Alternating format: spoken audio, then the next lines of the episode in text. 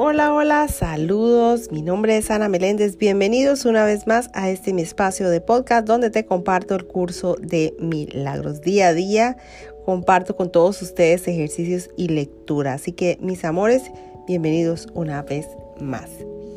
Y hoy estamos en la lección 26. Aquí continuamos todavía con esta lección tan hermosa y estamos en la parte 5 como título El pequeño obstáculo. La lectura de hoy dice, un pequeño obstáculo les puede parecer muy grande a los que aún no comprenden que los milagros son todos el mismo milagro. Mas enseñar esto es la finalidad de este curso. Ese es su único propósito, pues es lo único que hay que aprender. Y lo puedes aprender de muchas maneras. Todo aprendizaje o bien es una ayuda para llegar a las puertas del cielo o bien un obstáculo. No hay nada entre medias. Hay solamente dos maestros y cada uno de ellos señala caminos diferentes. Y tú seguirás el camino que te señale el maestro que hayas elegido. Solo hay dos direcciones que puedes seguir mientras perdure el tiempo y elegir tenga sentido. Pues jamás se podrá construir otro camino salvo el que conduce al cielo. Tú solo eliges entre ir al cielo o no ir a ninguna parte. No hay más alternativas que esta. Lo único que se puede perder es tiempo, el cual en última instancia no tiene ningún sentido. Pues solo supone un pequeño obstáculo para la eternidad y no significa nada para el verdadero maestro del mundo. Sin embargo, dado que crees en el tiempo, ¿por qué desperdiciarlo no yendo a ninguna parte cuando lo puedes utilizar para alcanzar la meta más elevada que se pueda lograr mediante el aprendizaje? No pienses que el camino que te conduce a las puertas del cielo es difícil. Nada que emprendas con un propósito firme en o con absoluta determinación y lleno de una felicidad o una feliz confianza, llevando a tu hermano de la mano y en armonía con el himno del cielo. Puede ser difícil. Lo que en verdad es difícil es vagar solo y afligido por un camino que no conduce a ninguna parte ni tiene ningún propósito. Dios te dio su maestro para que reemplazara al que tú invitaste no para que estuviese en conflicto con Él. Y lo que Él ha dispuesto reemplazar ya ha sido reemplazado. El tiempo tan solo duró un instante en tu mente y no afectó a la eternidad en absoluto. Y es, y así es, con todo el tiempo que ha pasado y todo permanece exactamente como era antes de que se construyese el camino que no lleva a ninguna parte el brevísimo lapso de tiempo en el que se le cometió el primer error, en el que todos los demás errores están contenidos. Encerraba también la corrección de ese primer error y de todos los demás que partieron de él. Y en ese breve instante el tiempo desapareció, pues eso es lo único que siempre fue. Aquello a lo que Dios dio respuesta ha sido resuelto y ha desaparecido. A ti que aún crees vivir en el tiempo sin saber que ya desapareció, el Espíritu Santo te sigue guiando a través del laberinto infinitamente pequeño e insensato que todavía percibes en el tiempo a pesar de que ya se ya hace mucho que desapareció. Crees estar viviendo en lo que ya pasó. Cada cosa que ves la viste solo por un instante, hace mucho antes de que su irrealidad sucumbiera ante la verdad. No hay ni una sola ilusión en tu mente que no haya recibido respuesta. La incertidumbre se llevó ante la certeza hace tanto tiempo que es ciertamente difícil seguir abrigándola en tu corazón como si aún estuviera ante ti. Ese ínfimo instante que deseas conservar y hacer eterno se extinguió tan fugaz o fugazmente en el cielo que ni siquiera se notó. Lo que desapareció tan rápidamente que no pudo afectar el conocimiento del Hijo de Dios no puede estar aún ahí para que lo puedas elegir como maestro. Solo en el pasado, un pasado inmemorial demasiado breve como para, para poder erigir un mundo en respuesta a la creación. Pareció surgir en este mundo. Ocurrió hace tanto tiempo y por un intervalo tan breve que no se perdió ni una sola nota del himno celestial. Sin embargo, en cada acto o pensamiento que aún no hayas perdonado, en cada juicio y en cada creencia en el pecado, se evoca ese instante como si se pudiera volver a reconstruir en el tiempo. Lo que tienes ante tus ojos es una memoria ancestral. Y quien vive solo de recuerdos no puede saber dónde se encuentra. El perdón es lo que nos libera totalmente del tiempo y lo que nos permite aprender que el pasado ya pasó. Ya no se oye hablar a la locura. No hay ningún otro maestro ni ningún otro camino, pues lo que ha sido erradicado ha dejado de existir. ¿Y quién puede encontrarse en una ribera lejana, soñando que está al lado del océano, en un lugar y en un tiempo que hace mucho que desaparecieron? ¿Cómo iba a poder impedir ese sueño que él, este, donde realmente encuentra?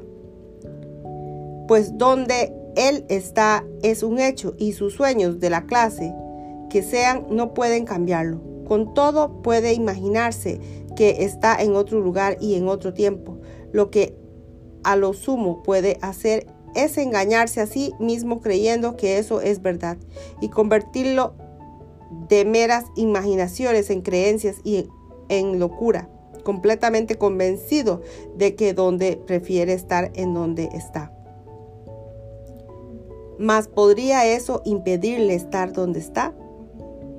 Es cualquier eco del pasado que puede oír un hecho en comparación con lo que se pueda oír donde él está ahora.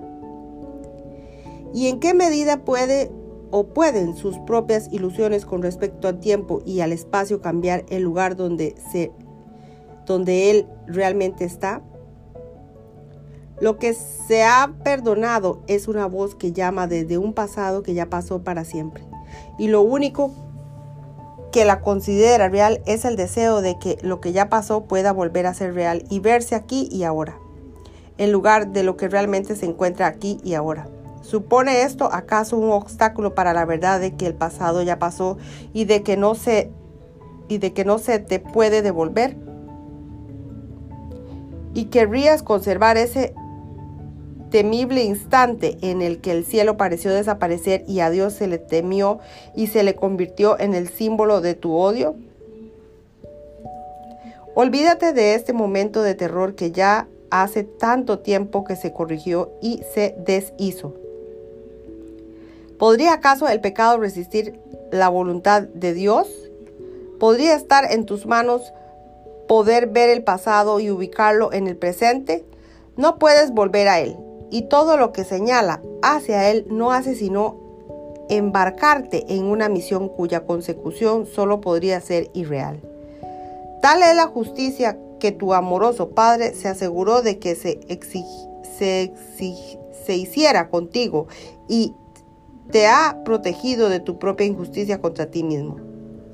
No puedes extraviarte porque no hay otro camino que el suyo y no puedes ir a ninguna parte excepto hacia Él. ¿Cómo iba a permitir Dios que su Hijo se extraviase por un camino que es solo la memoria de un instante que hace mucho que pasó? Este curso te señala solo lo que es ahora. Un terrible instante de un pasado lejano que ha sido completamente corregido no es motivo de preocupación ni tiene valor alguno. Deja que lo muerto y lo pasado descansen en el olvido.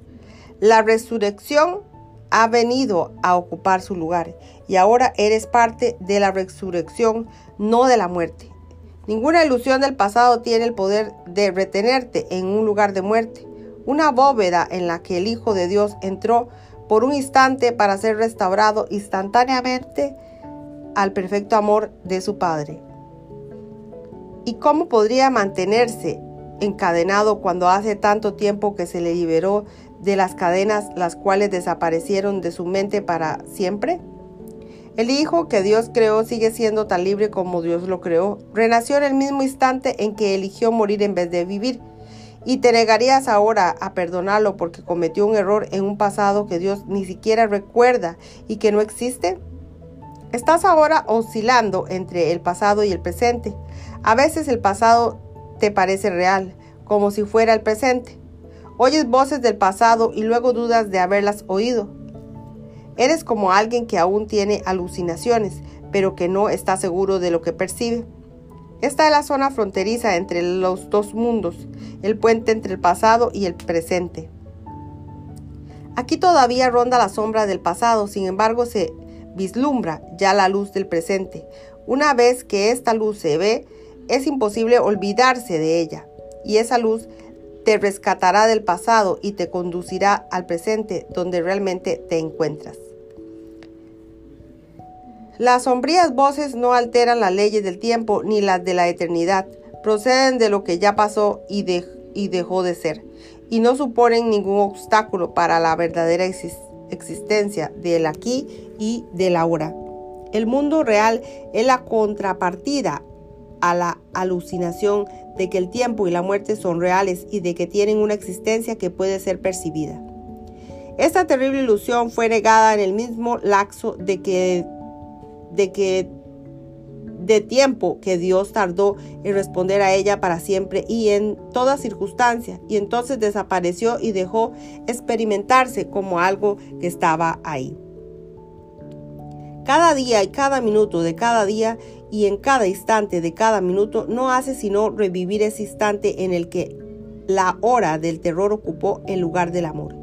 Y así mueres cada día para vivir otra vez hasta que cruces la brecha entre el pasado y el presente, la cual en realidad no existe. Esto es lo que es toda vida. Un aparente intervalo entre nacimiento y muerte y de nuevo a la vida. La repetición de un instante que hace mucho que desapareció y que no puede ser revivido. Y el tiempo no es otra cosa que la creencia de mente de que lo que ya pasó todavía está aquí y ahora. Perdona el pasado y olvídate de él, pues ya pasó. Ya no te encuentres en el espacio que hay entre los dos mundos. Has seguido adelante y has llegado hasta el mundo que yace ante las puertas del cielo. Nada se opone a la voluntad de Dios, ni hay necesidad de que repitas una jornada que hace mucho que concluyó. Mira a tu hermano dulcemente y contempla el mundo donde la percepción de tu odio ha sido transformada en un mundo de amor. Hasta aquí termina la lectura del día de hoy. Que Dios me le bendiga hoy, mañana y siempre. Y nos veremos en una próxima lección. Dios mediante. Gracias, gracias, gracias infinitas por haber estado una vez más aquí en este mi espacio de podcast que te comparto con mucho amor. Bendiciones.